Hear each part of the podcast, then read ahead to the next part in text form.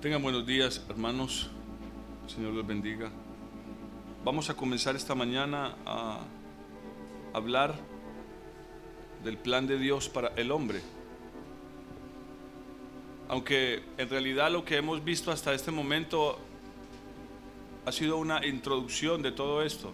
Entonces, no es que haya un corte aquí. Vamos a seguir hablando básicamente de lo mismo hasta ahora todo lo que les he dicho acerca de la justicia y aún algunas cosas que hemos estado viendo los jueves acerca de Hebreos y la fe son una introducción para poder comprender lo que vamos a ver acerca del plan de Dios para, para el ser humano.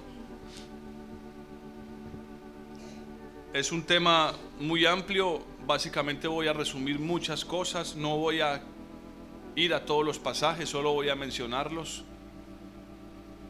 Algunos hasta los mencioné sin cita, pero yo sé que la mayoría de ustedes van a saber en dónde se encuentra ese pasaje. A bien tenga, si no comprende algo, tome nota y pregúnteme después. Pero es importante y es menesteroso que usted entienda esto que vamos a compartir. Porque sí, Dios tiene un plan para el ser humano. Dios tiene un plan para usted. Cuando Dios creó el mundo y cuando Dios creó y cuando Dios creó al hombre, lo creó porque tenía un plan. Y ese plan siempre, escuchen esto, siempre ha sido un plan perfecto. Ese plan en ningún momento se dañó. Para nosotros han pasado un poco más de seis mil años después de que Dios creó el mundo en términos de tiempo, en términos de lo que comprende nuestra mente finita. Pero recuerden que la misma palabra de Dios dice que para Dios un día es como mil años.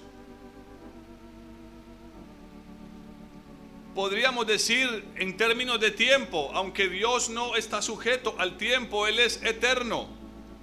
Más aún como la Biblia dice, sempiterno. Para Dios solo han pasado unas horas desde que creó el mundo y creó al hombre. Y desde que lo puso en ese huerto en Génesis. Y lo puso ahí no solamente para que labrara el huerto.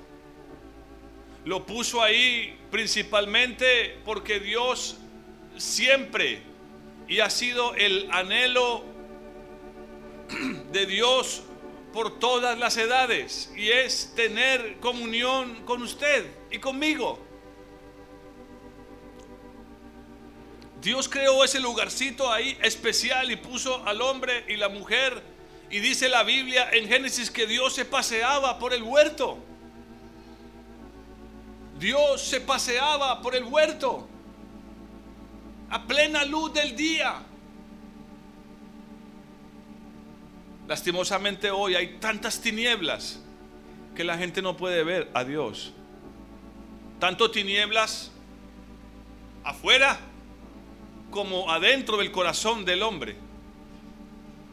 Son tantas las tinieblas que al hombre le es imposible poder ver al Señor.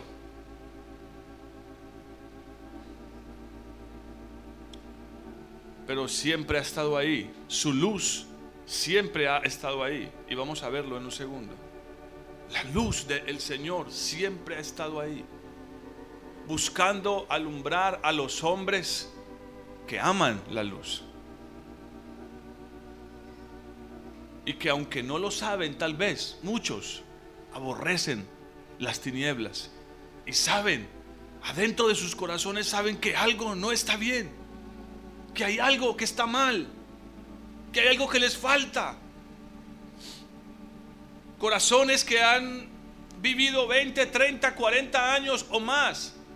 Pero pero saben en su interior, saben que algo les falta. Han conseguido logros. Han logrado crear muchas cosas, hacer muchas cosas, tener una familia, prosperar aún económicamente, pero saben que les falta algo. Ese algo es la presencia de Dios, porque para eso fue que Dios creó al hombre y lo puso en el huerto. Y el propósito de Dios es, que en un momento, en el tiempo, ese, el mundo entero, el universo entero, fuera una réplica, una extensión de ese pequeño huerto.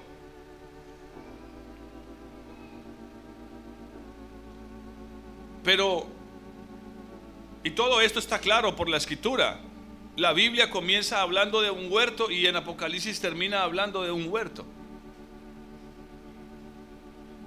Pero ya ese huerto está abierto a todos los hombres. A todos aquellos bienaventurados que han logrado lavar sus ropas, emblanquecido sus ropas en la sangre del cordero. La parte fundamental de toda esta enseñanza es que en medio de ese huerto el Señor puso el árbol de la vida. Y lo vamos a ver con el correr de los días. Que ese árbol de la vida es Cristo Jesús, su Hijo. El Padre puso ahí al hombre, Adán y Eva, y puso un árbol particular que dicho sea de paso, todo esto que usted lee en la escritura, en un 90% o más, si no es todo, son figuras, figuras de algo espiritual.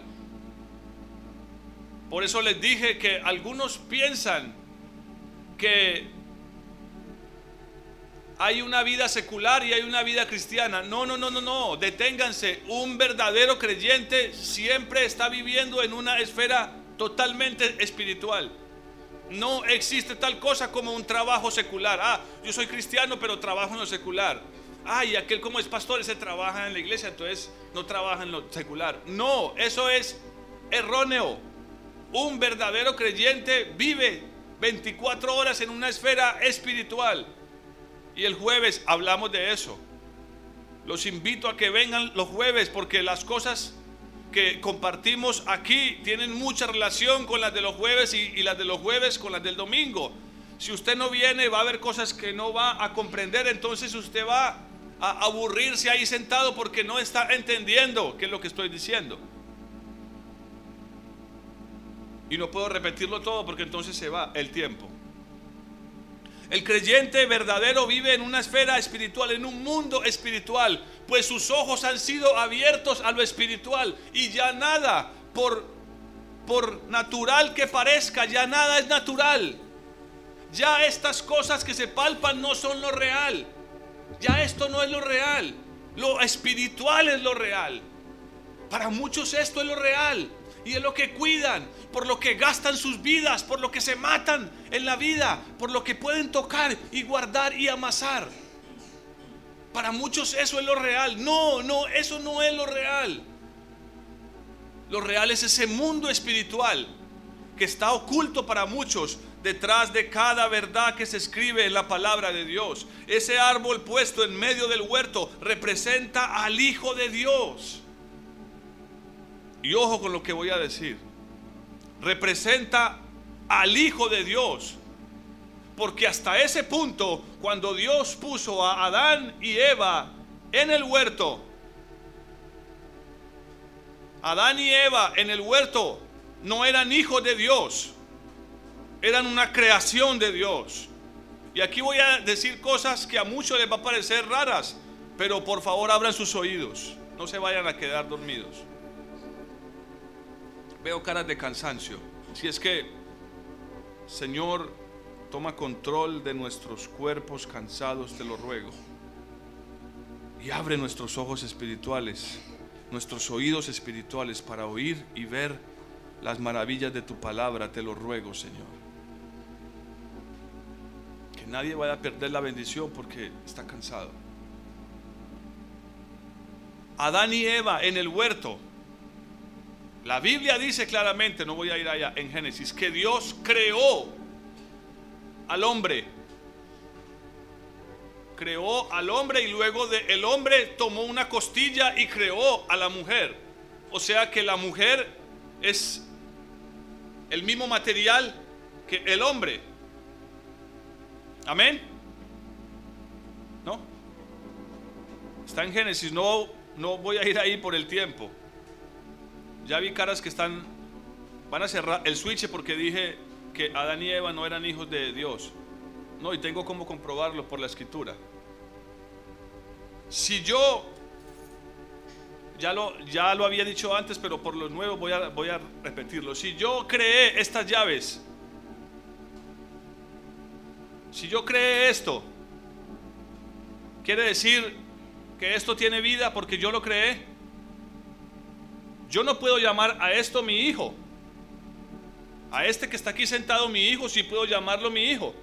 Pero una creación, a una creación que yo hice, no puedo llamarle mi hijo. Si soy un carpintero y yo creé esa mesa, aunque le haya puesto todo mi esmero y aunque la haya creado a mi gusto, con los detalles que a mí me gustan, de la manera que Dios creó a, Adán. Dice que lo creó a imagen y semejanza de Dios. Amén. Pero yo no puedo llamar a esa mesa mi hijo. No puedo. Y básicamente, para que sigan abriendo más los ojos a veces se mantienen interesados. Esa era la pelea de Jesús con los fariseos. Ellos querían matarlo porque él se hizo, decía que era hijo de Dios. Es que te haces Dios. Cuando dices que, eres, que tú eres hijo de Dios, te haces Dios. Y por eso querían matarlo. Porque cuando Él vino a la tierra, y ahí vamos a concentrar mucho de nuestro tiempo, porque para entender el plan de Dios, Solo necesitamos echar un, pequeño vistazo al huerto, pero de ahí irnos a la vida de Cristo Jesús para comprender, para poder entender cuál es el propósito de Dios, cuál ha sido el propósito de Dios por todas las edades. Pero para que lo vayamos aclarando un poco, vayamos al libro de Juan el Evangelio de Juan. Rápidamente, capítulo 1. A pesar de que cuando Dios creó al hombre en el huerto, le dio unas características especiales que lo asemejaban a la naturaleza misma de Dios. Queda claro una cosa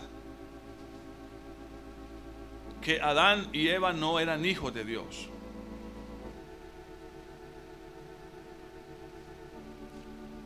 Y hay muchos pasajes para comprobarlo. El Evangelio de Juan es uno de los principales. Y comienza diciendo así, capítulo 1, versículo 1. En el principio era el verbo. Y el verbo estaba con Dios. ¿El verbo quién es? Otra vez, en el principio era el verbo. Y el verbo estaba con Dios. Aquí está el verbo, aquí está Dios. En el principio era el verbo. Es Cristo Jesús. Él lo va a explicar ahí mismo. Es Cristo Jesús. El verbo y estaba con Dios. Pero el verbo era qué? Dios. La manera como lo explica el pastor Marvin es una manera práctica, sencilla y hasta chistosa. Si yo, todos conocen al famoso perro Lassie, ¿no? Si yo digo que soy hijo de Lassie, ¿qué soy?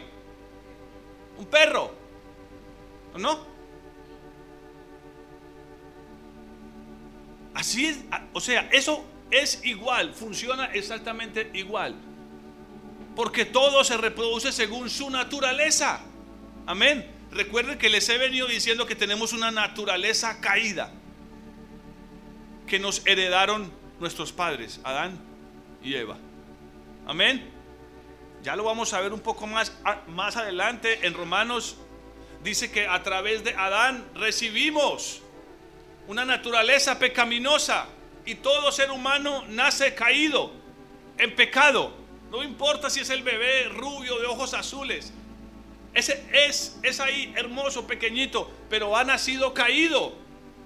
ha nacido con esa naturaleza pecaminosa. Por eso media vez empieza a caminar y a hablar. Va a terminar diciendo mentiras, aunque nadie le diga cómo mentir. Amén. ¿Recuerdan? El pollito sale del cascarón y empieza a caminar y por instinto lo primero que hace es empezar a picotear el, piso, las piedritas. Y o sea, es, eso es su instinto. Nadie le dijo cómo hacerlo. Él sale de, de ahí, de su, de su cascarita y sale y empieza a actuar según su naturaleza. Jesús es Dios porque es el Hijo de Dios. Esa fue la pelea con los fariseos. Ellos le decían, es que tú te haces Dios. Cuando dices que tú, ellos veían a un hombre como estar viendo al hermano Dyson. Ellos veían un hombre. Y ellos le decían, cuando tú dices que eres hijo de Dios, te haces Dios. Amén. Porque si él decía que Dios es su Padre, estaba diciendo que él también era Dios. Pero sigamos leyendo para que no se confundan. Versículo 2. Este estaba en el principio con Dios. Este es Jesús. Ahí, mucho antes de la creación, ya estaba con Él. Pero cuando Dios creó al hombre, puso ese árbol y lo llamó el árbol de la vida que representa a Cristo Jesús. Ese mismo árbol aparece allá en Apocalipsis. Y es Cristo Jesús. El propósito de Dios con Adán y Eva era que comieran del árbol de la vida. Y que comieran tanto de ese árbol que terminaran siendo como Él. De ahí la frase que uno es lo que come. Amén. Todo lo que usted comió ayer le está recorriendo por todo su cuerpo, por todas sus venas, por toda su sangre. Uno es lo que come. Amén. Sigamos leyendo. Todas las cosas por medio de Él fueron hechas. Y sin Él, sin Jesús, el Hijo de Dios, nada de lo que ha sido hecho fue hecho. En Él estaba la vida. En Él estaba la vida. Por eso se llama el árbol de la vida. Pero Dios también puso otro árbol. El árbol del conocimiento del bien y del mal. Dios le dio al hombre la capacidad de escoger, le dio voluntad propia. Y le dijo al hombre, no comas de ese árbol, pero te ofrezco que comas de este, el árbol de la vida. El árbol de la vida. Usted sabe que si usted si usted agarrara a comer cosas, por decir algo, amarillas, de una manera bastante, bastante sin control, su piel empezaría a ponerse amarilla. Así funciona en lo natural y funciona en lo espiritual. En él estaba la vida y la vida, dice, era la luz de los hombres. La luz resplandece en las tinieblas y las tinieblas no la dominaron. Versículo 9. Voy rápido, pero quiero que pongan cuidado la luz verdadera que alumbra a todo hombre venía a este mundo. ¿Quién es esa luz? Es Cristo Jesús. Y venía a este mundo, dice, pero miren lo que dice el versículo 10. En el mundo estaba y el mundo fue hecho por medio de él, pero el mundo no lo conoció. A lo suyo vino, pero los suyos no lo recibieron. ¿Y quiénes son los suyos? Cuando dice a lo suyo vino. Después de la caída Dios escogió un pueblo. Usted remítase hasta Éxodo.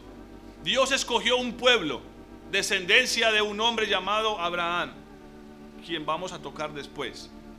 Escogió un pueblo y lo llamó Israel. Y les dijo, ustedes serán para mí un especial tesoro. De todas las naciones del mundo yo no me fijaré en ninguna, solo en ustedes. Los he, los, los, los he escogido a ustedes. Ustedes serán mi pueblo y yo seré su Dios. Amén. Esos son los suyos. Pero cuando Jesús vino y se hizo carne y habitó entre los hombres y vino a los suyos, los suyos que hicieron, lo rechazaron. Pero lo que va a decir es muy importante.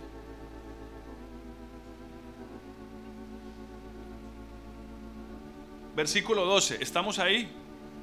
Quiero que si usted tiene ahí su Biblia lo lea con cuidado. Voy a leerlo yo en voz alta. Mas a todos los que lo recibieron, a quienes creen en su nombre, recibirlo significa creer en su nombre. Mas a todos los que le recibieron, los que creen en su nombre, les dio la potestad el griego dice, les dio el privilegio. Pero la palabra potestad no sé si la comprenden. Para mí es más clara la palabra privilegio. Les dio el privilegio de ser hechos qué? Perdón, ¿están ahí? De ser hechos qué? O sea que no lo eran. Si les está ofreciendo el derecho, el privilegio de ser llamados hijos de Dios, es porque no lo eran. ¿Sí o no? Eso está muy claro. No lo eran. No lo eran. Cuando en el Antiguo Testamento hay casi ninguna referencia a Dios como Padre. Cuando los hombres usaban la, eh, eh, usaban la palabra Padre ¿Saben a quién se referían? A los profetas. Los hombres llamaban a los profetas Padre y le decían, Padre mío. Así llamaban a Eliseo, Padre mío. El hombre no conocía que había una posibilidad de que Dios fuera llamado Padre. Ahora, cuando hablamos de Padre, hablamos de una familia. Amén. Cuando hablamos de la figura de padre, necesariamente, implícitamente estamos hablando de una familia. Efesios dice, vamos a ir allá después, simplemente lo cito para que lo tengan aquí, que Dios creó una familia. Cuando Cristo vino en la cruz y murió en la cruz de los que eran los suyos, los judíos, Israel, y de los demás, nosotros, los gentiles, hizo un solo pueblo, una sola familia. Ya voy a ir ahí para que lo lean, pero quiero, voy a repetir esto, versículo 12.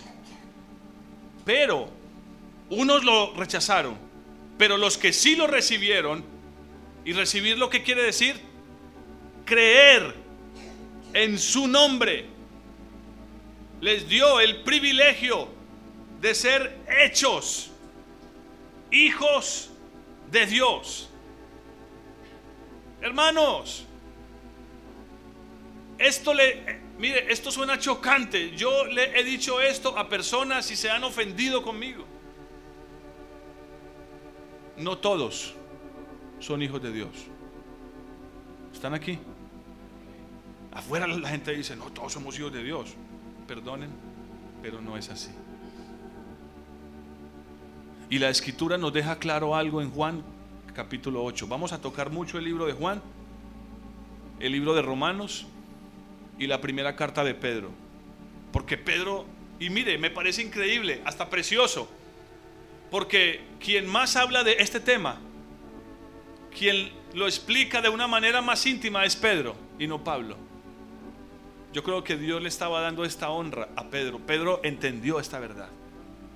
Y él explica muy claramente en su primera carta, enseguida vamos a ir ahí. Paz que el tiempo vuela. Entonces, ustedes están aquí porque en cierta manera creen en el Señor y confían en este servidor. Pero por eso les digo, tomen nota porque puede que yo me equivoque. Yo doy gracias a Dios porque aquí tengo un crítico. Mi hijo es un crítico. Él, papá, te equivocaste y dijiste fulano y era sutano. Gracias, hijo. Este no me perdona nada es un crítico. Papá, esa no es la cita. hijo, gracias. Tome nota que tal vez yo, en mi, en mi humana carnalidad, diga algo que no es. Pero estoy citando estos pasajes porque sé que están ahí. Amén. Los hombres no conocían a Dios como Padre. Miren, los discípulos veían a Jesús y veían que él, por ejemplo, cuando se sentó allá con esa multitud de cinco mil en Juan 6 y multiplicó los panes y los peces. Y él de pronto levanta sus ojos al cielo, tal vez sus manos y dice, Padre. Los discípulos voltearon y, lo miraron. Yo, yo estoy seguro. Volteaban y, lo miraban, Padre. ¿Y este por qué le dice a Dios Padre? O sea, eso era una cosa totalmente inusual.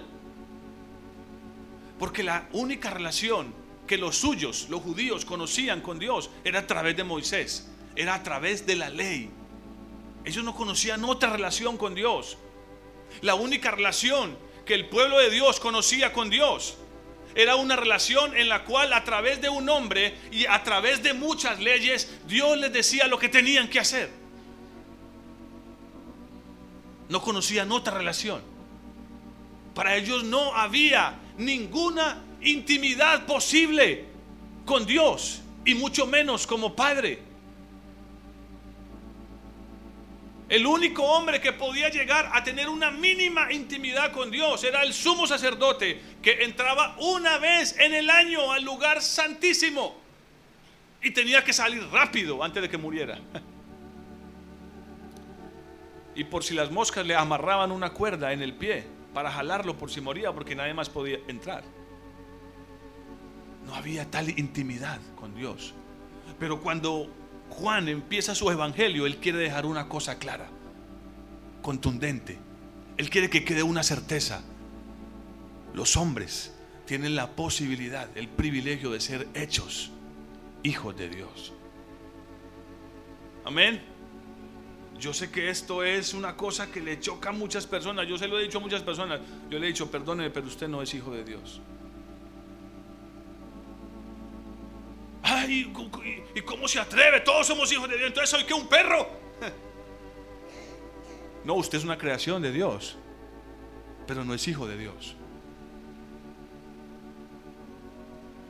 El ser humano fue creado por Dios, pero el único que ha sido engendrado por Dios, ustedes conocen el concepto engendrado, ¿cierto? Las mamás sí, que, sí que lo saben. Pero el único engendrado por Dios, ¿quién es? ¿Y dónde lo dice? Cuando salió de las aguas en el bautismo, se oyó una voz del cielo que dijo que, este es mi hijo amado.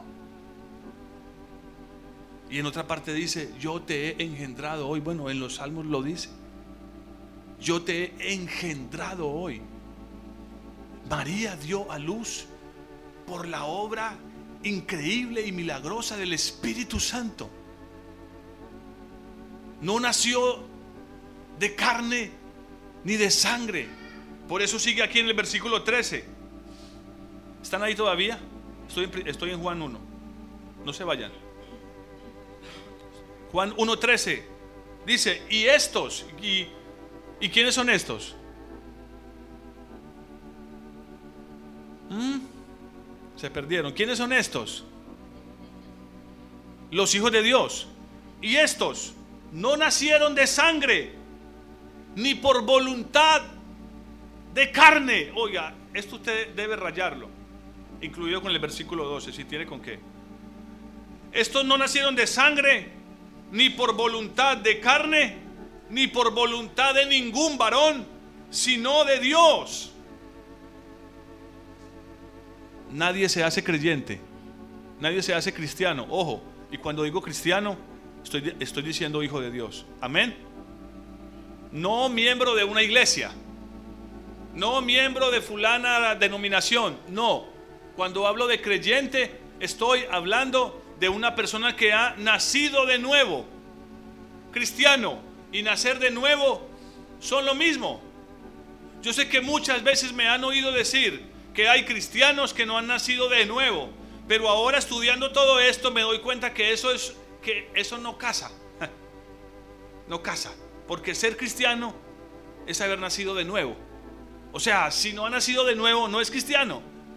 Es un inconverso, según la Biblia es un inconverso. Si no ha nacido de nuevo no es cristiano. si no ha experimentado el milagro de la regeneración, no es cristiano. Entonces, aunque esté en la iglesia, se ponga corbata, llegue a la iglesia con su Biblia cada ocho días, si no ha nacido de nuevo, no es cristiano. Es un simpatizante de las cosas de Dios. Le gustan las cosas de Dios. Le agradan. Le traen cierto bienestar. Pero ojo, nadie puede llegar a ser hijo de Dios por voluntad de hombres. ¿Están aquí? Es lo, que está diciendo aquí. O sea, no depende de quién. Hermanos, no me dejen solo. No depende de nosotros. No depende de que yo como predicador le diga, cierre sus ojos, repita conmigo esta oración. Por pena yo lo voy a hacer. Yo lo hice cuando chico. Cierre sus ojos y repita conmigo esta oración ya, ahora eres, dice, y me decían, y yo, lo, y yo después lo repetí como loro, ahora usted es salvo. Sí, ah, qué, bueno, qué alegría. Eh, ¿Qué sigue? No, pues ve a la iglesia y cómprate una Biblia y léela. Ve, hay, hay como historias bonitas ahí en la Biblia. Los filósofos leen la Biblia. Yo conozco ateos que leen la Biblia. Bueno, son los... Es muy increíble. Pero los que son verdaderamente ateos son los que más leen la Biblia. Porque les, les interesa buscar el error. Les interesa buscar dónde está el error para poder decir, vea, vio. Dios es una invención de los hombres. Hay ateos que leen más la Biblia que muchos creyentes, lamentablemente. Entonces yo repetía, ¿ya usted es salvo? Sí, ah, qué lindo. Entonces yo iba y se lo decía a otros. Repite conmigo esta, esta repite conmigo esta pequeña oración. Sí, ah, soy pecador y tú, Señor, moriste por mí en la cruz. Gracias, te acepto como mi Salvador. Amén. Ahora usted es salvo. Pero con los años empecé a cuestionarme. Y básicamente para la mayoría de personas que están hoy en la iglesia, ya no voy a decir cristianos, para la mayoría de personas que están hoy en la, hoy en la iglesia, haber repetido esa oración y haberse quedado en la iglesia los hace salvos. Pero por favor, aténganse a las consecuencias. No somos salvos todavía. Es lo que la Biblia dice todavía no somos salvos. El problema cuál es? Que hemos confundido la salvación con el nuevo nacimiento. Miren, me devuelvo. Si queremos entender el plan de Dios para el hombre y experimentar ese plan de Dios en nosotros, tenemos que empezar a llamar las cosas por su nombre y darles un orden correcto. La salvación es una cosa que hemos de recibir Sí, tiene tres partes, porque el hombre está compuesto de tres partes. Esto la mayoría lo, ya lo saben. ¿Cuáles son esas tres partes? Espíritu, alma y cuerpo. Pero aquí está hablando de que estos nacen como hijos de Dios. Ahora, para comprender esto nos tenemos que ir a Juan capítulo 3. Hermanos, es una locura es una mentira muy grave que a la mayoría de gente que llega a las iglesias hoy les dicen que son salvos. Y yo ya hice el experimento hace muchos años y todavía lo hago y me funciona. Tópese con un cristiano de otra iglesia y pregúntele, ¿usted es salvo? Y él instantáneamente le va a decir, amén, gloria a Dios. ¿Soy salvo? Ok. Siguiente pregunta. ¿De qué eres salvo? Ah, espérame, déjame pensar. ¿Del infierno? No, eso es un error. Porque la Biblia no dice por ninguna parte que Dios vino a salvarte del infierno. Porque Él no creó el infierno para los hombres. Muchos están ahí y muchos van a ir ahí. Pero déjeme decirle algo. Por eso es que muchos tienen la idea de que Dios es, de que Dios es malo. ¿Saben que Dios no creó el infierno para los hombres, sino para Satanás y los ángeles que se rebelaron? Él no creó el infierno para los hombres. Ahora, Él no vino a salvarnos del infierno. Cuando nacemos de nuevo y obtenemos la vida eterna, sí somos salvos de ir a, a, a, ese lugar, pero Él no vino a salvarnos de eso. Ah, ah, ah, bueno, entonces, entonces, espéreme, espéreme, yo pienso otra vez. Soy salvo del pecado. Ah, ok, interesante, o sea que usted ya no peca. No, pues sí, a veces se me salta la chispa, pero entonces, ¿cómo puedes ser salvo de algo que todavía te acosa? Y la mayoría terminan diciendo, ah, entonces, ¿de qué soy salvo? Sí, hermano, ya lo hice, ya, ese experimento ya lo he hecho con muchas personas. Ah, eh, él vino a salvarme, ya los más entendidos hablan, no, él vino a salvarme de, de lo que soy. Entonces les pregunto, ah, ¿y y tienes todavía esa lucha diaria de lo que eres y, lo que Dios quiere hacer. Sí, estoy todavía luchando con eso, entonces no te ha salvado todavía. Oh, sí, usted tiene razón. Entonces, ¿qué fue lo que pasó? Me preguntan algunos. Cuando yo conocí al Señor, usted lo que, lo que experimentó fue el nuevo nacimiento. Amén. Así se llama, se llama nuevo nacimiento. Lo acabamos de ver allá en Juan 1 Aquí él lo va a explicar en Juan 3. ¿Estamos ahí?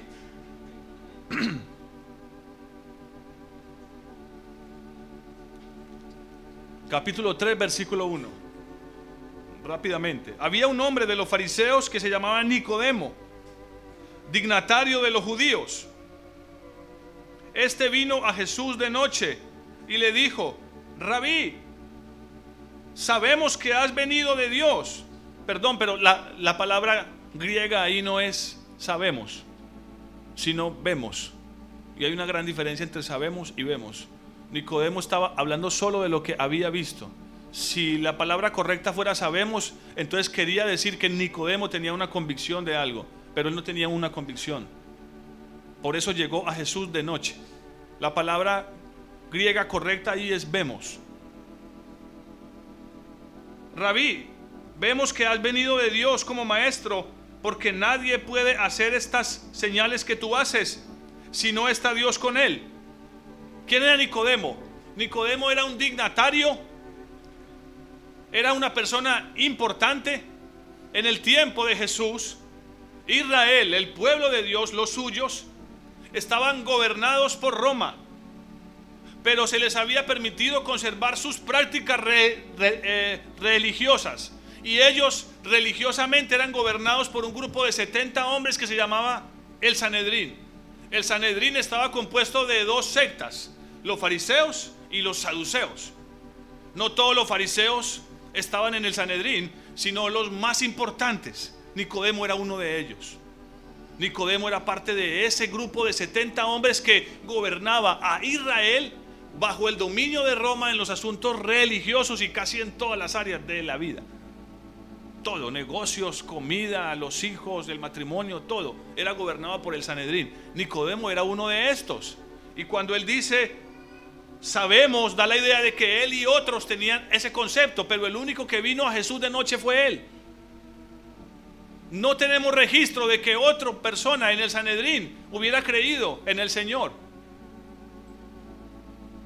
Pero la verdad es que vino, vino a Jesús de noche ¿Por qué? Porque tenía temor.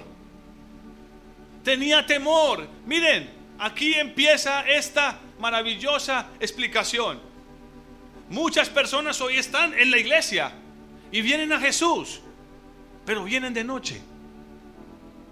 O sea, les da mucha vergüenza que los vean con la Biblia.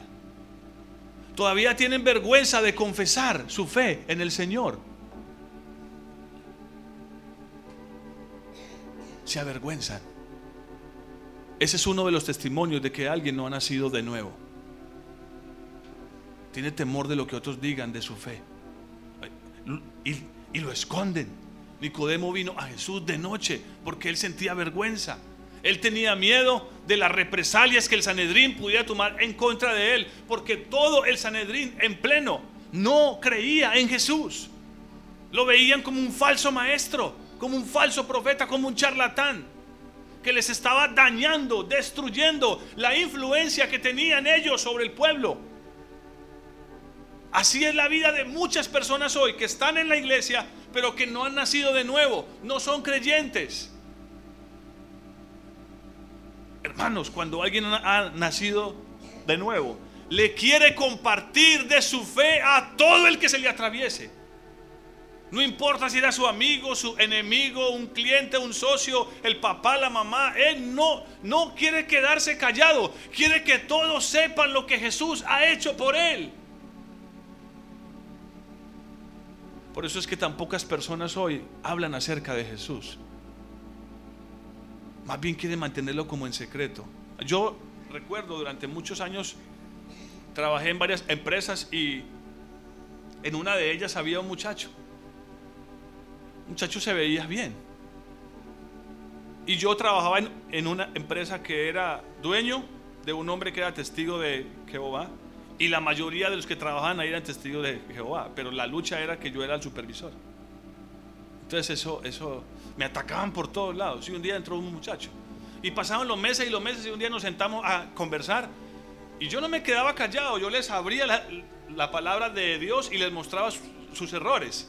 Y un día en medio de la conversación, la palabra de Dios estaba acorralando a este grupo de, de los testigos de Jehová y vi que este otro muchacho dijo, amén.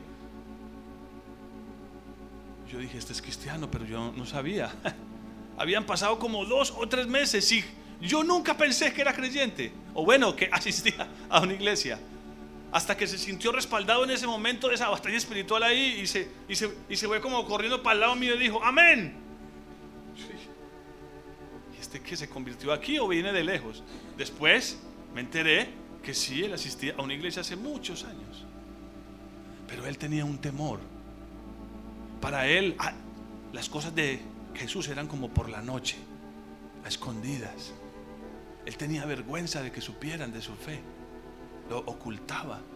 Tenía miedo de separarse. ¿Saben, hermano? Una de las principales características de alguien que ha nacido de nuevo es que empieza a establecer separaciones. Porque su misma manera de hablar empieza a hacer que la gente que no cree en el Señor empiece a separarse de Él.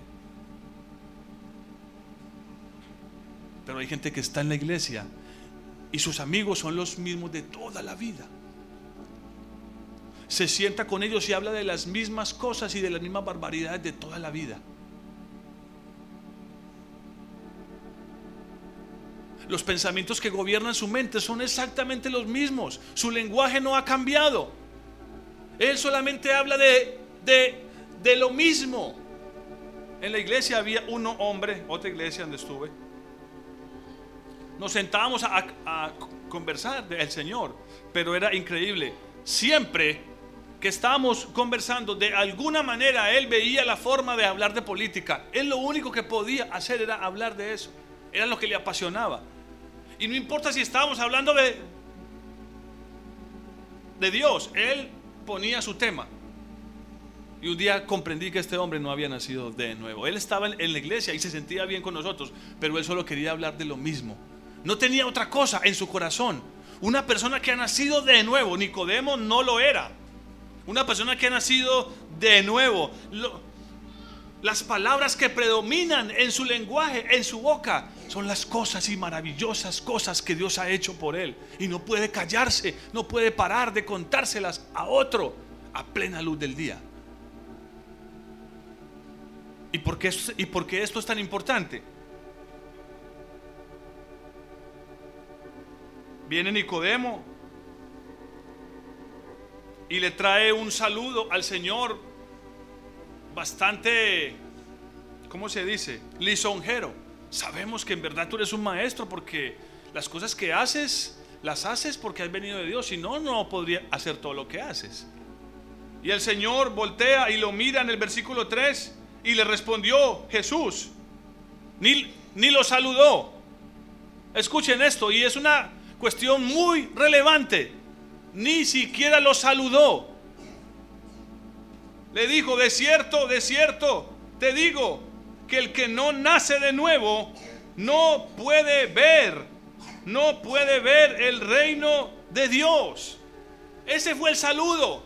Miren, Nicodemo era una persona que había encontrado la manera de acercarse a Jesús y tenía palabras bonitas. Oh, yo he visto esto durante muchos años. He visto a muchas personas y usted los oye orar que parecen cristianos y tienen palabras bonitas. Oiga, ¿cómo oran de bonito? Pero aquí está Nicodemo acercándose a Jesús y hablándole con palabras muy bonitas, pero desconociendo una realidad.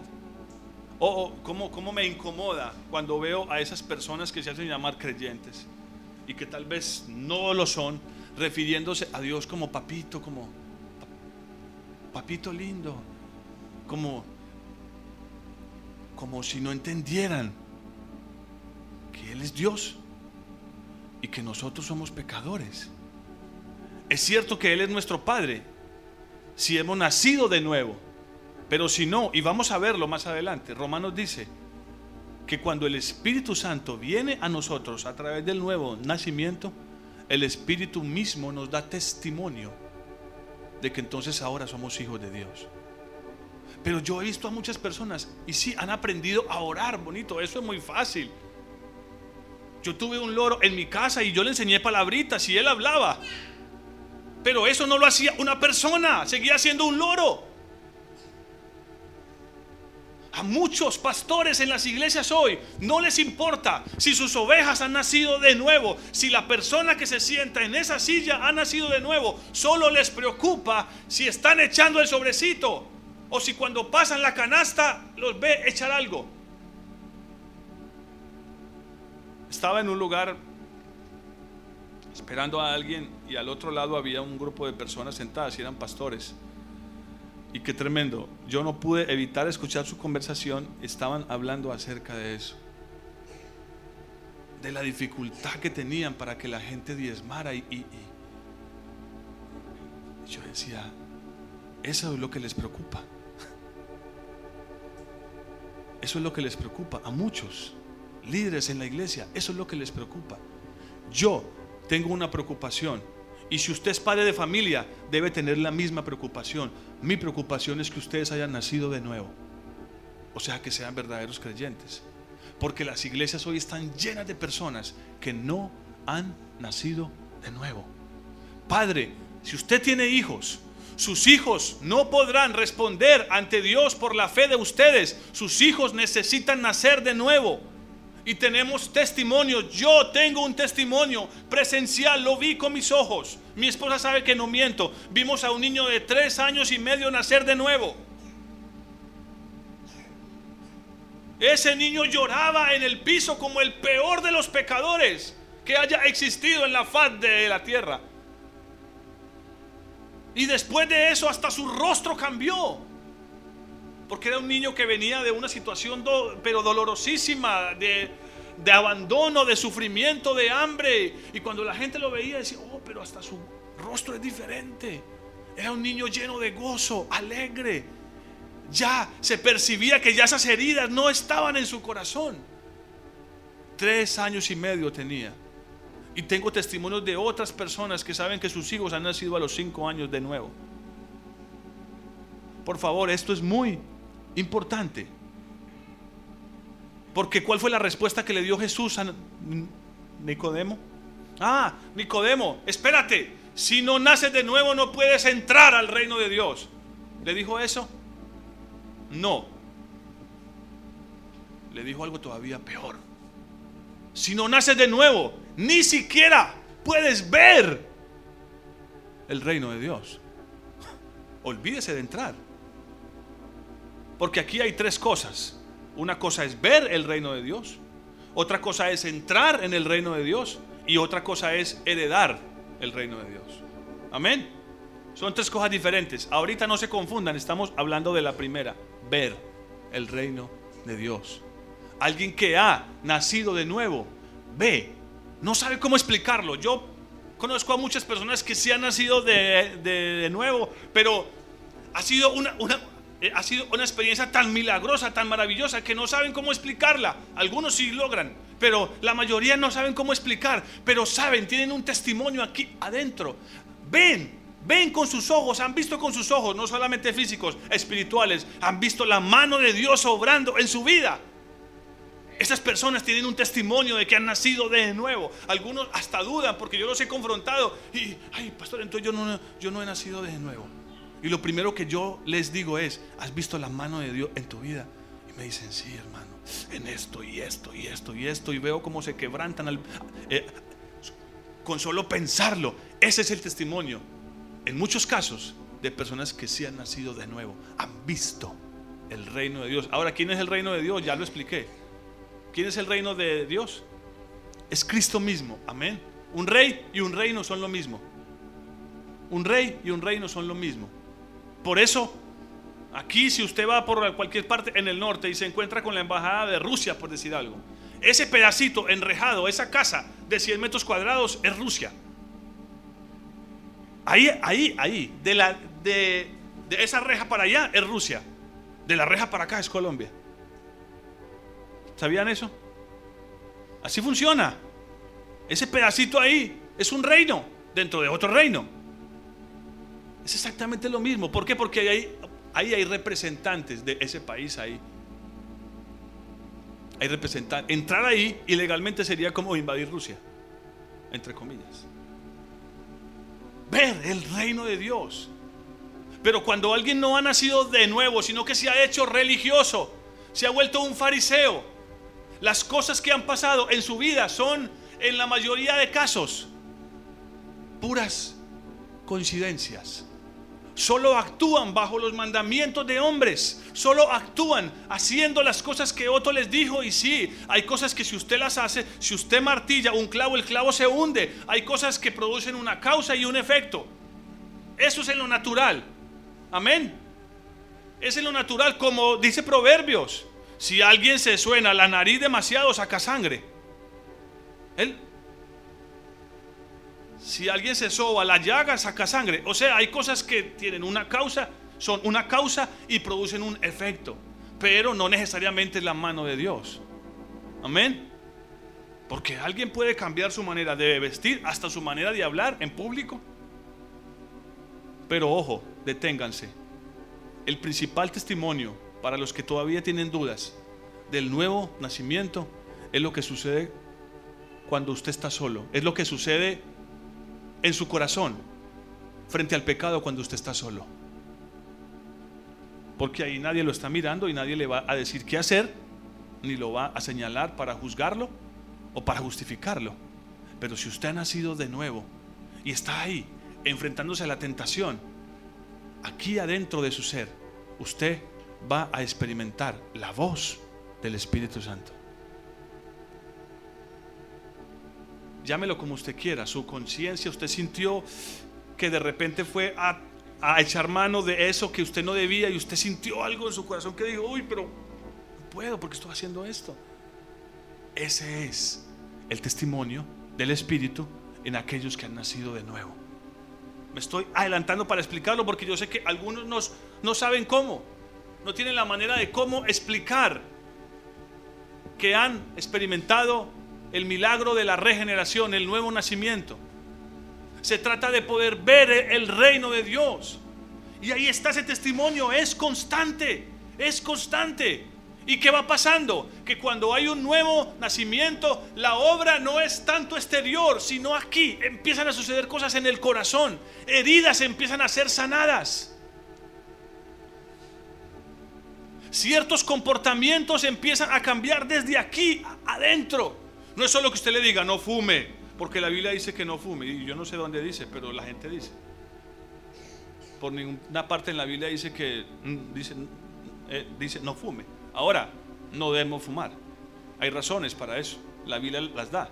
Somos templo del Espíritu Santo y no debemos destruir este cuerpo, porque Dios lo ha escogido para habitar ahí. Aparte de eso, es una insensatez y una imprudencia meterle humo al cuerpo cuando sé que tarde que temprano me va a dar cáncer. Eso no es la sabiduría de Dios, es la sabiduría del mundo. Pero bueno, no, vamos ahí. El testimonio de alguien que ha nacido de nuevo es contundente. Puede que no pueda explicarlo, pero básicamente empieza por las dos cosas que ya les he mencionado. Y hay, y hay más. Usted es consciente de ver a Jesús obrando en su vida. Y de repente suceden cosas que usted no sabe cómo explicarlas, porque no las hizo usted mismo. No fueron por, por voluntad de carne, sino que usted sabe que una mano, otra mano diferente hizo eso en su vida. Y uno empieza a decir, Señor, gracias. Gracias, Señor. Pero cuando se trata de convertir a alguien en un religioso es muy fácil. Es muy fácil. Es muy fácil. Es muy fácil, hermano. El ser humano es, es, es capaz, es inteligente por naturaleza. Si puedo cambiar el comportamiento en un animal, ¿cómo no en un ser humano? Pero no se trata de eso. Se trata de lo que el Señor le dijo a Nicodemo. Y miren la pregunta de Nicodemo, versículo número 6, eh, perdón, 4. Nicodemo le, preguntó, ¿cómo puede un hombre nacer siendo viejo? Miren su razonamiento. ¿Cómo puede un hombre nacer siendo viejo? ¿Puede acaso entrar por segunda vez en el vientre de, su madre y nacer? Y respondiendo Jesús, le dijo, y miren la manera como le responde una y otra vez. Cuando la Biblia dice de cierto, de cierto te digo, cuando la Biblia repite algo dos o tres veces, está diciendo esto es importantísimo. Ahora yo quiero que ya me pasé, pero bueno, vamos a seguir ahí. Versículo que iba, 5. De cierto, de cierto te digo que el que no nace de agua y del Espíritu, no puede qué Mire que ya no le dice no puede ver el reino de Dios, sino que le dice no puede qué. Entrar en el reino de Dios. Esto lo, vamos a explicar después. Dice, el que no nace del agua y del espíritu. Son dos cosas. Básicamente, para que no les quede la laguna y qué fue lo que sería eso. Lo primero que le dijo es, no puede ver el reino de Dios. Y luego le dice, ya no puede entrar. Pero para que pueda entrar en el reino de Dios, necesita estas dos cosas, el agua y el espíritu. Es la palabra y el espíritu de Dios obrando en su vida a través de esa palabra. Amén. Algunos dicen que es el bautismo en agua. Entonces, ah, que si alguien se muere sin bautizarse, se va para el infierno. No. No, no está diciendo eso. No es lo que dice ahí. No es lo que dice ahí. Ahora, si usted ha nacido de nuevo, si usted, después de lo que le he venido diciendo, cree que ha nacido de nuevo y no se ha bautizado, usted debe bautizarse de nuevo en las aguas. Aunque lo bautizaron cuando estaba chiquito, ese bautismo no sirve. Eso lo explicaremos después. Pero si usted cree que ha nacido de nuevo y no se ha bautizado en las aguas, usted necesita bautizarse en las aguas. Necesita cruzar ese mar rojo. Entrar en ese reino. Sí hay una implicación de que esas aguas tiene que ver con el bautismo. Pero no es lo que muchos dicen, que si no se bautiza y de pronto murió por algo que le pasó, se irá al infierno. No, a menos de que no se haya bautizado porque simplemente no quiso dar ese paso de fe y de obediencia. Y no porque no tuvo tiempo o por las circunstancias. Amén. ¿Queda claro eso? Pero si alguien ha nacido de nuevo, lo siguiente que tiene que hacer es correr a decir, yo necesito bautizarme quiero entrar en ese reino. Pero básicamente cuando habla del agua y del espíritu está hablando de la obra que la palabra de Dios produce en nosotros. Porque sí, la palabra de Dios dice que somos lavados por la palabra de Dios. Cristo lava a su iglesia con el lavamiento de la palabra, el agua pura. Pero también tiene una relación directa con el bautismo. Entonces le dice el versículo 6, lo que no nace, perdón, versículo 6, lo que nace de, carne, esto es muy importante, ya, estoy acabando, bueno, no, lo que nace de, de carne es que, no importa si yo en mi naturaleza, la carne es mi naturaleza, su naturaleza caída, no importa si yo en la carne, en mi, en mi naturaleza, aprendo algunos hábitos religiosos, eso no sirve, porque la carne siempre será qué? Carne siempre será la misma naturaleza. Por eso el dicho dice, aunque el mono se vista de seda, mono se queda. Yo puedo fingir que soy una oveja, pero seguir siendo un lobo aquí adentro de mi corazón. Por eso el nuevo nacimiento empieza con una obra aquí adentro, pequeña, para muchos desapercibida y por eso muchos no pueden explicarla porque es que empieza aquí adentro. Pero mediante van pasando los días, esa persona empieza a ver el obrar de Jesús en su vida y a tener el testimonio de que Dios está haciendo algo en su corazón. Y que ya no puede contenerse. Y que quiere compartir ese gozo con los demás. Y como dice la escritura en muchos pasajes en los evangelios, tiene un deseo por seguir al Señor. Tiene un deseo por seguir al Señor. Y eso lo, va a llevar a la oración, a la lectura de la palabra fielmente, a muchas cosas. Pero empieza es ahí. No empieza de una manera, yo puedo aprender oraciones bonitas. De ahí, hermanos, el, el suspenso, el susto que había en los discípulos. Que ellos veían orando al Señor y ellos decían, pero este ora muy raro. Por eso un día le dijeron, Señor, enséñanos a orar así como tú oras. ¿Y qué fue lo primero que Él les dijo? Oraréis así. ¿Qué es lo primero que les dice que usen? Padre nuestro. Pero ellos no comprendían eso, hermanos. Vamos a decirle a Dios, Padre. Pero Él les dice, sí. Ahora, no sé si nos quede tiempo. Básicamente, ¿sabe el Señor Jesús qué, qué les estaba diciendo?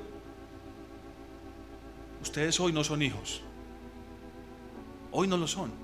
Pero necesitan empezar a comportarse como hijos. Necesitan empezar a comportarse como hijos. Y ya voy a, ya voy a mostrarles un pasaje que muestra esa verdad. Hoy en día lo que está en nuestros corazones, si hemos nacido de nuevo, es la semilla de la vida de Cristo. No somos hijos, la Biblia dice en Gálatas, no voy a ir ahí, que mientras el hijo es pequeño, es niño, en nada es diferente a un esclavo. Amén. ¿Están cansados? ¿Me aguantan cinco minutos? ¿Diez? No, hasta cinco. Si el hijo, mientras es niño, aunque sea hijo, si es niño, pequeño, en nada es diferente a un esclavo. Amén el Señor les dice, oren, así, Padre nuestro. Y yo sé que ellos pensarían, pero no somos hijos. Pero Él vino a mostrarles que, que media vez la vida de Cristo fuera ahí, fuera, fuera, fuera, fuera puesta en ellos, implantada en ellos a través de este evento llamado el nuevo nacimiento, ellos empezarían a tener la necesidad, aunque no lo eran, de comportarse como hijos de Dios. Amén. ¿Entienden esto? Por eso es que muchas personas leen Primera de Juan y ven que allá dice en Primera de Juan que los hijos de Dios no pecan. Entonces dicen, pero ¿cómo así que los hijos de Dios no pecan? Entonces yo qué soy? Eres un hijo pequeño, estás aprendiendo a ser un verdadero hijo. En la Biblia, para, para nosotros hoy, si el niño tiene 5 años, le digo hijo. Si tiene 12 como este, le digo hijo. Si tiene 14 como este, yo le digo hijo. Pero en el griego no es así. Hay tres palabras diferentes para hijo. Un hijo pequeño, un hijo ya más o menos adolescente y un hijo maduro, que es la palabra griega que se usa cada que se refiere a Jesús, se usa esa tercera palabra, que en el griego se llama huios, un hijo maduro. Pero no se confundan. Si tiene preguntas, aguántelas, eso lo veremos después. Quiero terminar aquí. Lo que es de carne lo que nace de carne, carne es. Pero lo que nace del Espíritu, lo que nace de, del Espíritu, Espíritu es. No te maravilles de que te dije, os es necesario nacer de nuevo. Ahora, ¿cómo funciona eso? Él se lo va a explicar. Versículo 8, el viento sopla de donde quiere y oye su sonido, pero no sabes de dónde viene ni, ni tampoco a dónde va. Así es todo aquel que nace del Espíritu. Ahora, otro concepto, él, lo pone ahí, nacer de nuevo es nacer del, del, Espíritu. Usted no sabe cómo está funcionando eso, pero usted sabe que algo se está moviendo adentro de su ser. Y que empieza eso a transformar aún sus costumbres, aún su manera de vestir, su manera de hablar. Usted no sabe cómo, de dónde viene, pero sabe que ahí está moviéndose, así es el Espíritu. Ahí está, haciendo esa obra que tal vez empieza lenta para muchos, pero es una obra totalmente segura. Una obra totalmente segura. Ahora, me regreso por amor a los que no saben esto. El hombre tiene espíritu, alma y cuerpo, pero cuando nace, su espíritu está muerto. Cuando nace físicamente, su espíritu está muerto. Nacer de nuevo es que Dios, por su luz, como leímos en Juan 1, alumbre nuestro espíritu y le dé vida otra vez. Entonces, en ese momento, ya podemos decir que somos tripartitos, espíritu, alma y cuerpo. Pero todo ser humano que va por ahí por la calle y no es creyente, no ha nacido de nuevo, tiene su espíritu muerto. Por lo tanto, esa persona no puede comunicarse con Dios. Por eso el Señor Jesús le dijo a Nicodemo, Nicodemo, si quieres hablar conmigo tienes que nacer de nuevo. Su espíritu. Una persona allá afuera que no ha nacido de nuevo, si ora a Dios, Dios no le escucha porque no es su hijo. Amén. ¿Queda claro esto? No lo, no lo escucha. A menos de que ya Dios esté haciendo una obra en esa persona. Ahora entonces usted me dirá, pero, pero, pero pastor, deténgase. Yo conozco personas que no son cristianos y dicen que oran y Dios les responde. Otra vez, si me rasco me, voy a poner rojo. Hay cosas que suceden simplemente y sanamente por la providencia de Dios. El sol sale sobre justos e, e, injustos. Eso quiere decir que todavía la misericordia de Dios abarca a muchas personas que no, que no lo conocen. Si no fuera así, hermanos, si la misericordia de Dios no estuviera cubriendo al mundo entero, viviríamos en desastres, en catástrofes mundiales, continuamente. No podíamos vivir ni siquiera 10 años pero debido a la misericordia de Dios, que está dando espacio y tiempo para que todos los hombres le conozcan, y dice, y lleguen al arrepentimiento. Dios está esperando ese momento para cada persona. Pero para que nuestras oraciones sean escuchadas, necesitamos la vida del Hijo en nosotros. Cuando nacemos de nuevo, la vida del único Hijo. Amén. Me devuelvo al principio. Somos una creación. Solo hay un Hijo. ¿Quién es? ¿Quién es? Nacer de nuevo es que la vida del único Hijo sea puesta adentro de nuestros corazones. Eso es un misterio. Es un misterio. Por eso le dice el versículo 9, Nicodemo, ¿y cómo puede hacerse esto? O sea, Nicodemo seguía sin comprender, porque el nuevo nacimiento es un misterio. ¿Cómo puede hacerse esto? Jesús le respondió, tú que eres maestro en Israel, ¿no sabes esto? De cierto, de cierto te digo, que de lo que sabemos hablamos y de lo que hemos visto testificamos, pero no recibís nuestro testimonio. Si os he dicho cosas terrenales y no creéis, ¿cómo creeréis si os digo las celestiales? Una persona que no ha nacido de nuevo no puede entender las cosas celestiales de Dios. Romanos dice que el hombre natural no puede comprender las cosas espirituales. Yo, yo he estado en la iglesia por, por un tiempo y me he topado con personas que no pueden entender ciertas cosas espirituales y a veces la pregunta que yo me hago es, ¿será que este no ha nacido de nuevo? O sea, hablo de cosas básicas, no de apocalipsis y las cosas profundas de la escritura, no, hablo de cosas básicas como apartarse, como el amor al prójimo, como humillarse, cosas básicas, cosas básicas de la escritura, la mansedumbre, la humildad, el dar con un corazón sincero, alegre, cosas muy básicas.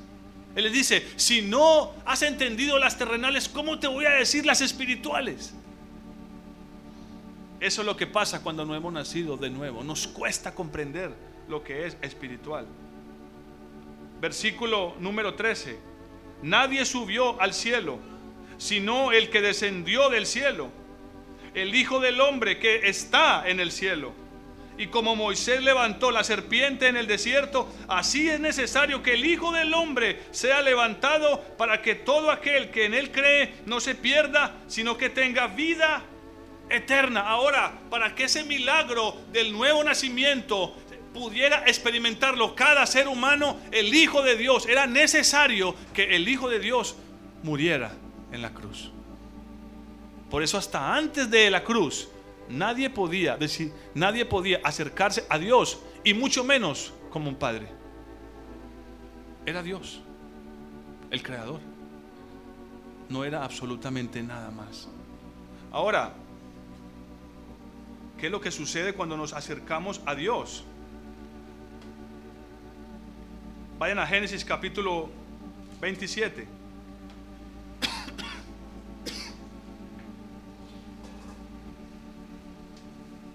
Ahora, si lo que estoy diciendo es que cuando nacemos de nuevo, lo único que sucede es que nuestro espíritu es alumbrado por el Espíritu de Dios. Se le da vida a nuestro espíritu que estaba muerto. No sucede más nada. Ahí no sucede absolutamente más nada. Somos como ese bebecito, Jesús en, el pesebre, en un lugar sucio. Así es, es ese Jesús aquí, en un pesebre. Pero ese Jesús necesita crecer. Y la verdad más importante para que ese nuevo nacimiento perdure en las vidas de aquellos que han creído es que necesitan aprender a someterse. A creer en lo que Cristo hizo en la cruz, pero aprender a someterse. Aquí en Génesis capítulo 27 está la historia de Jacob cuando obtiene la bendición de su padre con engaño. Es una historia bastante trágica, pero esa historia revela una verdad espiritual maravillosa. Voy a leer algunos versículos. Ustedes saben cómo funciona. Ahí está Isaac, está a punto de morir. Y le dice a su hijo mayor, el primogénito, ¿quién es el primogénito? Es Cristo Jesús. El primogénito, el unigénito de, de la creación. Aquí es Esaú. Pero en el reino es quién? Es Cristo Jesús. Y saben, por esta historia nos damos cuenta que muchas veces, no pocas, el Señor desechaba al primogénito y tomaba o al segundo o a otro. ¿Por qué lo hacía? Para darnos un mensaje. Solo hay un primogénito. Él escogerá solo a un primogénito. Amén. Él escogerá solo a un primogénito. Entre muchas cosas, esa es la razón por la cual primero nació Ismael y luego Esaú. Eh, perdón, y luego y luego y luego Isaac. Él fue llamado el hijo de promesa. Pero tenía que nacer primero Ismael. Pero no se pierdan. La mamá le dice a, a, a Jacob, este es el momento para que tú obtengas la bendición del primogénito. Entonces le da órdenes para que vaya y tome dos cabritos y, le, y ella le prepara un guisado a su padre. Entonces en el versículo 11, voy a leer a partir de ahí para que no se nos haga más largo. En el versículo 11 Jacob le dijo a su madre Rebeca, pero mi hermano Esaú es hombre belloso y yo lampiño. Quizás me palpará mi padre y me tendrá entonces por burlador y traeré sobre mí maldición y no bendición. Y su madre respondió, Hijo mío, sea sobre mí tu maldición, solamente obedece a mi voz, ve y tráemelos. Mire, hermanos, yo conozco a muchos cristianos y no pocos con esta lucha. Sí, nacen de nuevo. Pero cuando empiezan otra vez a pecar, cuando empiezan a experimentar su vieja naturaleza funcionando en sus vidas, lo primero que dicen es, yo no puedo acercarme al Señor. Y se apartan. Muchos, he visto a muchos, no pocos. Y se apartan porque creen que, que son demasiado pecadores, que no tienen la oportunidad de acercarse al Señor que es imposible que ellos viviendo en esa condición y en esa, y, en esa naturaleza tan pecaminosa puedan llegar a ser hijos de Dios. Porque han leído la palabra de Dios y saben que la Biblia dice que Dios aborrece el pecado. Pero esta, hermanos, esta es la solución a eso. Y yo lo he hablado con muchos cristianos y me dicen, pero yo no, no, no puedo, no he podido acercarme al Señor porque mire, le fallé en esto y esto y esto. Y yo les he hablado de esta situación y no lo comprenden. Pero a veces no se trata de comprender, sino de hacer lo que le dijo Rebeca a Jacob. Obedece mi voz. Yo sé lo que vas a hacer. ¿Y qué le dice? Su madre le dijo, versículo versículo 15. Fue Rebeca y tomó los vestidos de Esaú, su hijo mayor, los más preciosos que ella tenía en casa, y vistió a Jacob, su hijo menor. Oh, hermanos, esto es tan precioso. Es una historia trágica de, de un engaño de un hermano a otro, pero aquí hay una verdad escondida que yo espero que ustedes la vean. Si está cansado, párese. Yo necesito que usted entienda esto esta mañana. Amén. Amén. La madre va y busca los vestidos de su hijo mayor, los más preciosos. ¿Saben que la Biblia dice que tenemos que vestirnos de Jesucristo? Pero no somos como Él. La realidad es que cada que usted y yo nos paramos delante de Dios, el Padre, si hemos pecado, la Biblia dice que tenemos que hacer qué cosa? Tenemos que lavarnos con la sangre de, su Hijo y al acercarnos ahí, no somos destruidos por nuestro pecado. ¿Saben por qué? Porque cuando el Padre mira, no está viendo a este. No está viendo a este pecador, no está viendo a esta naturaleza caída, sino que está viendo a su Hijo, al primogénito en nosotros. Esa es la razón por la cual usted y yo podemos acercarnos hoy al Señor si hemos nacido de nuevo, aunque hayamos pecado. Algunos se apartan y retroceden porque creen que ya Dios los ha desechado porque fallaron una o dos veces. Pero déjenme decirles, antes de que Dios nos escogiera, ya le habíamos fallado muchas veces y aún así, Él decidió escogernos. Esta es la clave, vestirnos con las vestiduras del primogénito. Pero sigamos leyendo para que vean los detalles y la sombra de esto. Versículo 16. Y luego con las pieles de los cabritos cogió un cordero pequeño que fue sacrificado para dar de comer a su padre. Y con las pieles de ese cordero pequeño, ¿qué dice? ¿Cubrió qué? Cubrió sus manos y la parte de su cuello. Aquí está la fuerza del hombre en sus lomos. Aquí, perdón, en la espalda los lomos están aquí. Aquí está la parte más fuerte del hombre. Aquí y en sus lomos. Esto nos habla de autoridad. Esta parte de aquí. El cuello y los lomos. Pero sigue diciendo. Y la parte de, y, la parte de, de su cuello donde no había vello. Y puso el guisado y el pan que había preparado en manos de su hijo. Entonces este fue a su padre y le dijo, Padre mío. Isaac respondió, aquí estoy. ¿Quién eres tú, hijo mío?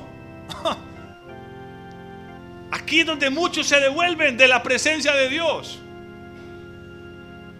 Miren lo que sucede. Yo soy Esaú, tu primogénito. Respondió, he hecho como me dijiste, levántate ahora, siéntate y come de mi casa para que me bendigas. Voy a saltarme hasta el versículo número 21. Isaac le dijo a Jacob entonces, acércate ahora y te palparé, hijo mío, para ver si eres o no mi hijo Esaú. Hermanos, en la Biblia las manos hablan de nuestras obras. Y las manos de este hombre fueron cubiertas con las pieles de un cordero. Eso es lo que significa lavarse con su sangre. El Señor dice, acércate para yo ver si eres mi hijo. Pero necesitamos aprender a lavarnos con la sangre de su hijo.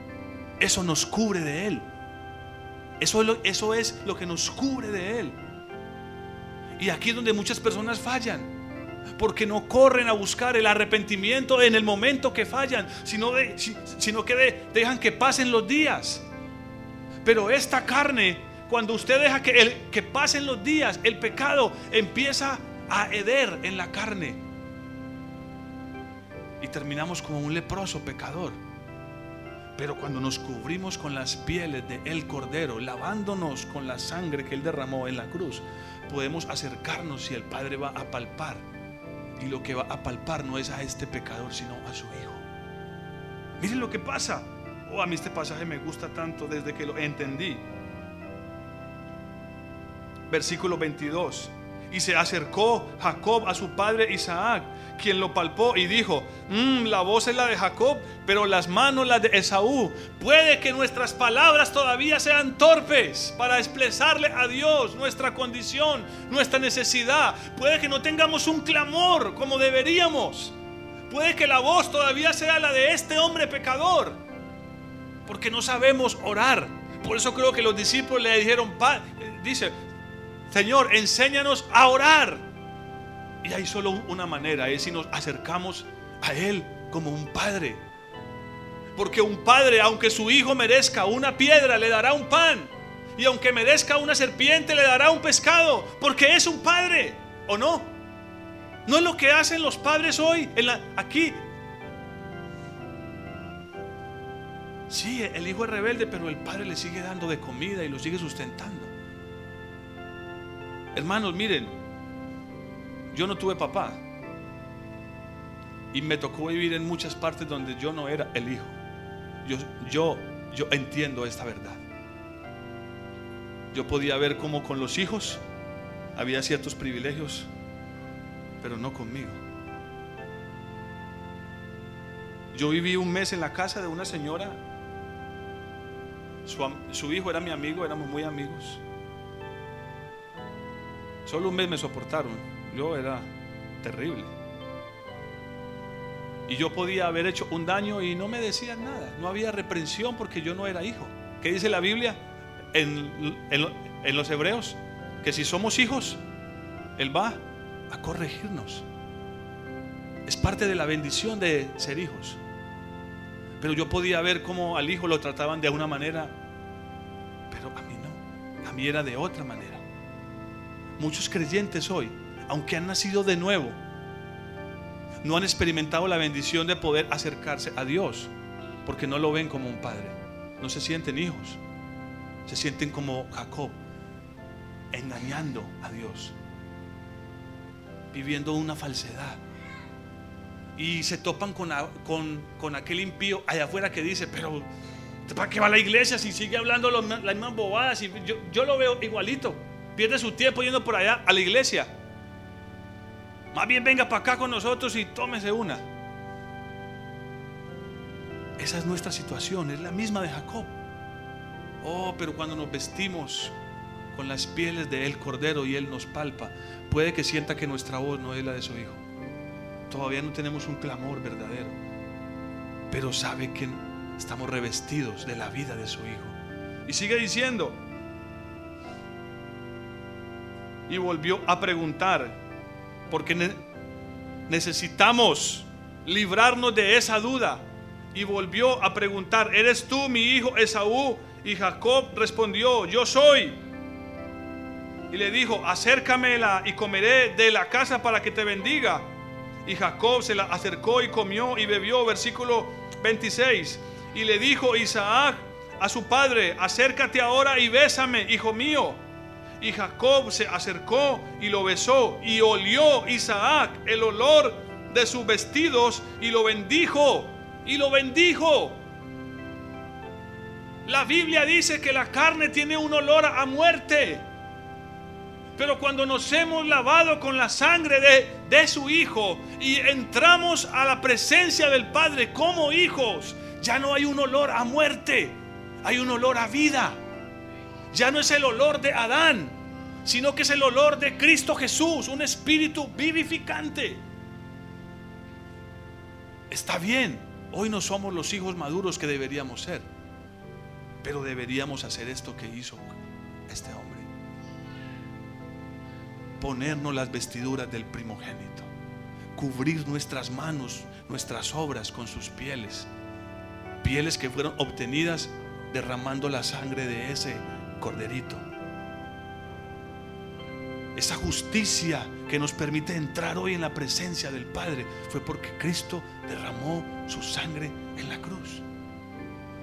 Por eso usted y yo podemos entrar hoy a la presencia de Dios y no ser destruidos, no ser maldecidos, no terminar malditos. Porque la vida de su Hijo está en nosotros. Pero algunos lo olvidan, pónganse de pie. Algunos se les olvida y quieren entrar a la presencia de Dios según su propia naturaleza. Y obviamente Dios va a rechazarlos. Y saben que terminan diciendo, Dios no me ama, este camino no es para mí. Pero en realidad es que estamos cometiendo un gravísimo error. Si no tenemos los vestidos del primogénito, si nuestras obras no, no están cubiertas con las pieles del primogénito, si no tenemos el olor del primogénito. Por eso varias veces la voz del Padre de desde el cielo decía, este es mi Hijo amado en quien tengo complacencia. Era como si subiera una nube de un olor fragante, como cuando en el tabernáculo se ofrecía el sacrificio. Y dice que se sentía, dice que subía una nube, o cuando entraba el hombre, el sumo sacerdote al lugar santísimo, y ofrecía ese incienso y subía ese olor fragante, y subía y subía. Eso hacía que la presencia de Dios, la gloria de Dios, no lo matara. Había un olor fragante. Hermanos, no podemos seguir viviendo de la misma manera y pensar que Dios va a aceptarnos. Si hemos nacido de nuevo, necesitamos empezar a comportarnos como su Hijo. Y no despreciar en ningún momento su sangre y mucho menos cuando le hemos fallado, cuando hemos pecado. Cierre sus ojos. Yo voy a pedirles que antes de irse, usted pueda acercarse a la presencia de Dios. Si usted ha nacido de nuevo, esta mañana usted puede decirle, Padre, usted puede decirle, Padre. Ahora, si usted le ha fallado, necesita cubrirse con la sangre del Cordero. Necesita abrir su boca, confesar sus pecados. Puede que no tenga un clamor. Puede que la voz suya sea como la de Jacob y no sea la voz del primogénito. Pero Dios no le va a rechazar. Dios no va a rechazarle. Y si usted cree que no ha nacido de nuevo, esta mañana usted puede decirle, Señor, yo quiero eso. Yo quiero esa experiencia en mi vida, yo quiero ese milagro en mi vida. Yo quiero ese milagro en mi vida. Permíteme experimentar el nuevo nacimiento. Soy un pecador he nacido en pecado, en pecado fui formado. Pero tú puedes darme vida por tu espíritu vivifícame, Señor. Necesito experimentar la obra de tu Hijo Jesucristo en mi vida.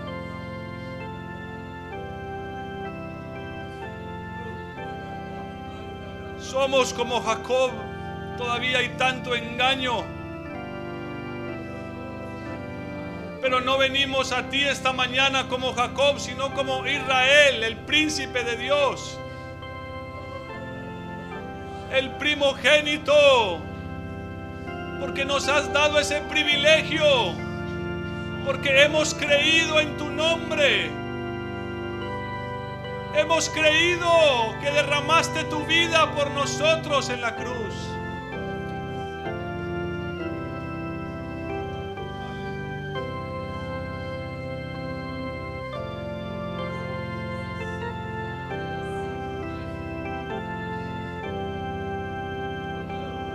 No tenga prisa. El nuevo nacimiento es algo que cambiará su vida para siempre. Llenará de gozo su alma. Y podrá acercarse a Dios todas las veces que quiera, sin ser rechazado, porque ahora la vida del primogénito, del unigénito, está en usted por su espíritu. Ahora usted podrá decir, Abba Padre, Abba Padre, aquí estoy.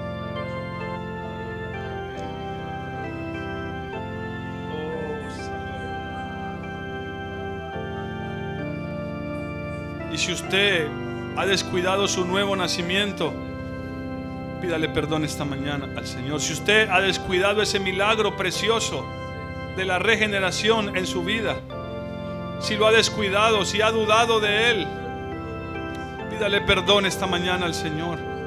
Vístase con la ropa de su Hijo, vestiduras de mansedumbre, de humildad, con palabras de ruego. Recuerden lo que le ofrecía el Hijo cuando estaba aquí en la, aquí en la tierra. La Biblia dice que le ofrecía ruegos, súplicas, lágrimas, un gran clamor. Acérquese como el Hijo. Acérquese como el Hijo y no será rechazado esta mañana. Aleluya, Señor.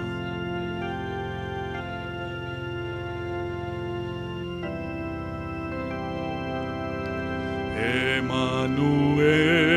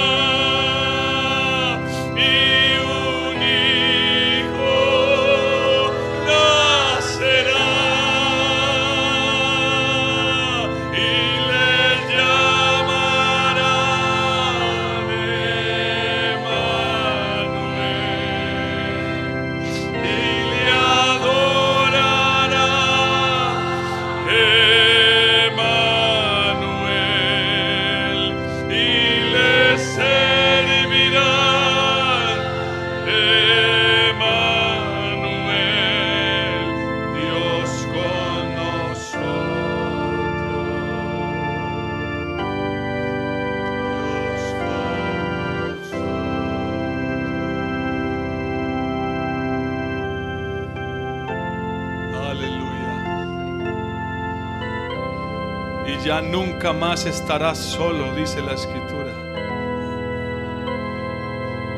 Y Él estará con vosotros hasta el fin de los tiempos. Y ahora en cualquier lugar, en cualquier momento, puedes levantar tus ojos al cielo y decir, Padre, ayúdame. Padre, socórreme. Padre, te alabo. Padre, gracias.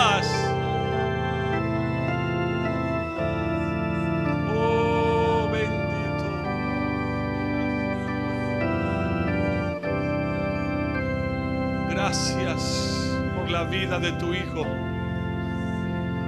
Gracias por la vida de tu Hijo. Gracias por darnos el privilegio de ser llamados tus hijos. No lo merecemos, Señor. No merecemos ser llamados tus hijos. Así lo entendió el hijo pródigo. No merezco ser llamado tu hijo. Hazme más bien uno de tus esclavos. Pero el Padre lo levantó, lo abrazó, lo besó, lo vistió con las ropas del hijo e hizo una gran fiesta. Porque así es nuestro Dios cuando volvemos a Él habiéndole fallado, reconociendo que no merecemos el título de ser sus hijos. Pero Él es un Padre, aleluya. Él es un Padre, el mejor de todos, aleluya. Gracias por eso. Muchas gracias, Señor. Bendito sea tu nombre. Gracias te doy.